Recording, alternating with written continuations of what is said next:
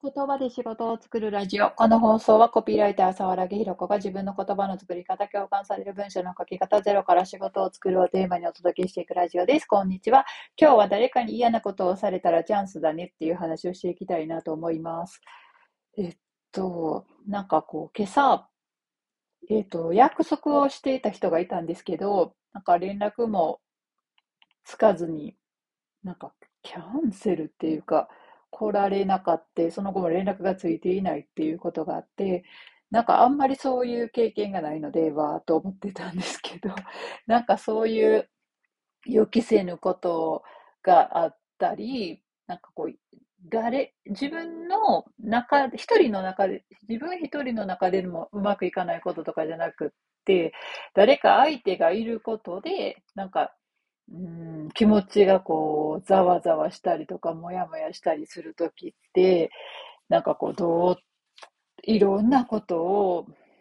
なんかわかるチャンスだなって思ったっていう話をしていきたいなって思います。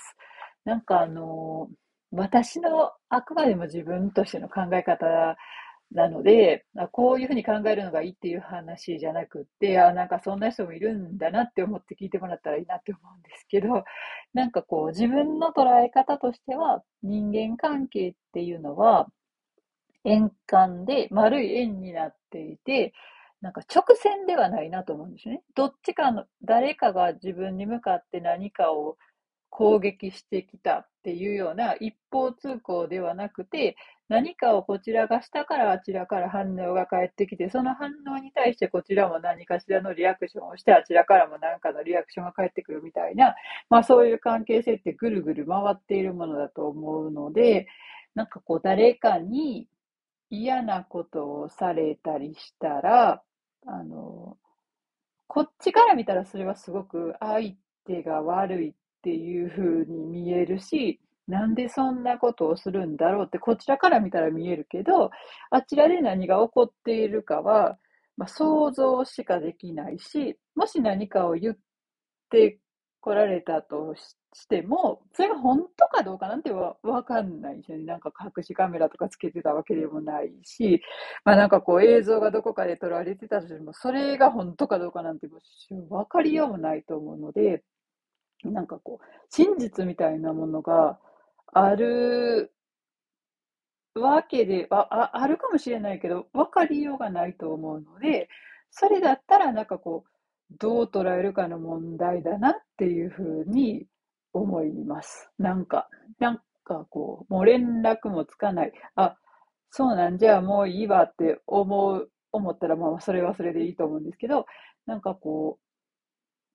まあ、想像のしようはいくらでもあるから、なんかこういうことがあったんかなみたいなのを想像した方想像するもありだなと思います。で、なんかこう、その嫌なことがあった時に、じゃあ何をしたらいいかなっていうのをなんとなく考えてたんですけど、あの、それをもし役立てようとするならば、なんか人間は、こういう相手との関係性の中で、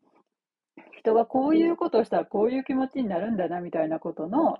あのサンプルが手に入ったなっていうふうに捉えればいいんだなっていうのを今朝なんとなく思っていました。そのどれぐらいの関係性がもともとある人だったらどんな感情になるのかなとかをなんかこう測る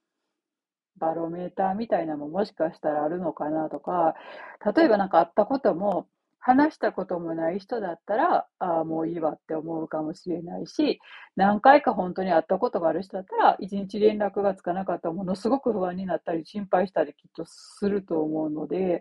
じゃあその、もういいわとすごく心配するの間には何段階ぐらいあるのかなとか、なんかそういうのを、えっと、感じたりしてました。で、あの、発信力を強化する核話すサイクルっていう本の中に、えっ、と、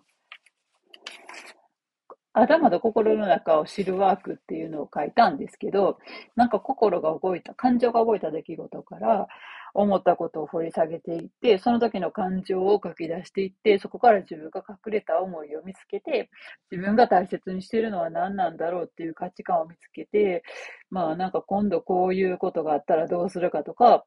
この時の自分と同じような人がいたらどんな言葉をかけてあげたいかみたいなを見つけるワークっていうのがあるんですけど、なんかそれをや、自分で今朝考えてやってたら、あの、なんかこう、約束していたけど連絡もつかずに人が来ないっていうことに対して、自分の感情ってどんなんやったんかなっていうのを言葉にしてみたりとか、なんかそこにどんな骨が隠れてるのかなって考えると、まあ、どっちかっていうと寂しいとか悲しいとか、今日の相手との関係性の場合は、寂しいとか悲しいとかいうよりも、なんか舐められてんのかなみたいな 感じの気持ちになったから、どちらかというと自分は人からなんかバカにされたりとか、下に見られたりとか、そういうのがすごく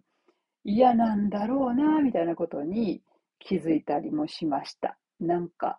人に舐められるのが結構嫌なんでしょうね、きっとね。なんか人を上とか下とかで見たくないとか言ってる間には人に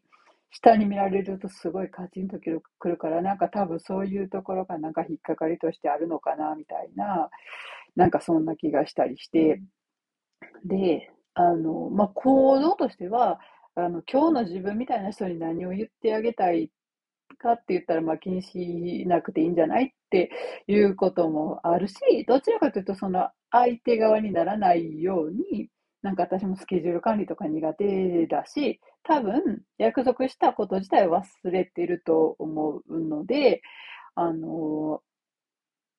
まあ、リマインドとかもしてたはずなんですけど、まあまあ、そういうなんかシステム上のことで解消できるんだったら、そっちの相手をどうこうし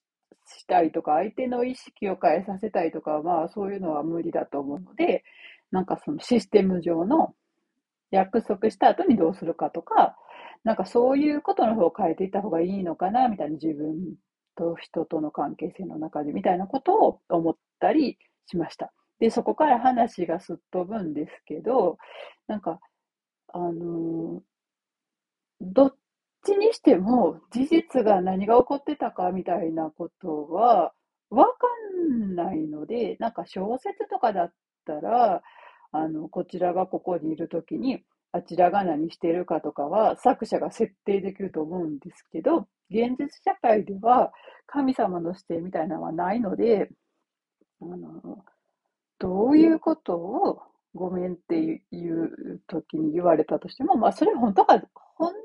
当かどうかもわかんないし、その時私が何してたかとかも調べようがないっていうことを考えると、なんかこう、な、だからこそ相手から見たら自分がどう見えんのかなとか、なんか自分じゃない逆の立場から自分を見たらどう見えるのかなみたいな練習にもなるなみたいなことをすごく思いました。なんか、あの、相手側から見たらこちらは一体どんな風に見えているのかなみたいなことって普段あんまりそんなに考えることじゃないかもしれないですけど、でもなんかこう、そういう人との関係性において自分っていうのは相手側から見たらどんな風に見えてんのかなみたいなのを考えることってすごく大事だな。なんか練習として大事だなって思いました。なのでなんかこう、ものすごく俯瞰的に見るっていうことだと思うんですよね、それって。あの自分、自分っていうものをの自分の目線だけで見てたら自分がいて相手がいる自分から見たらこう見える相手から見相手からの目線わかんないっていう、一方から見て、こんな出来事があって、こんな感情になったっていうことだけで終わると思うんですけど、それを一旦自分の体からちょっと離れて、自分も相手も登場人物 A と B みたいに捉えると、なんかこう、起きてることが自分の視点から見たわけじゃない、俯瞰的に見た、まあ、事実っていうのはないとは思うんですけど、あの出来事だけが見えてきて、自分の感情っていうのと切り離して物事を捉えられるようになるな、みたいなことをずっと考えていて、そうするといつの間にかなんかそれが嫌だったとか、なんかこうイライラしたとか、もやもやしてるとか、なんかそういう感情もあ、登場人物 A はこういう時にモヤモヤするんだな、みたいな、だから自分のことではないように捉えられるので、結局なんか不安とかイライラとかも、スーッと消えていくなっていうのを思いました。なんか、人ってこういう時にこういう気持ちになるんだ、ふむふむみたいな気持ちになって、あなんかサンプルを採取できたな、博士か何かになったような気持ちになるので、なんか感情的に人に怒ったりとか切れたりとか、なんかそういう風にならずに済むのかなって思ったりしました。はい。なんか、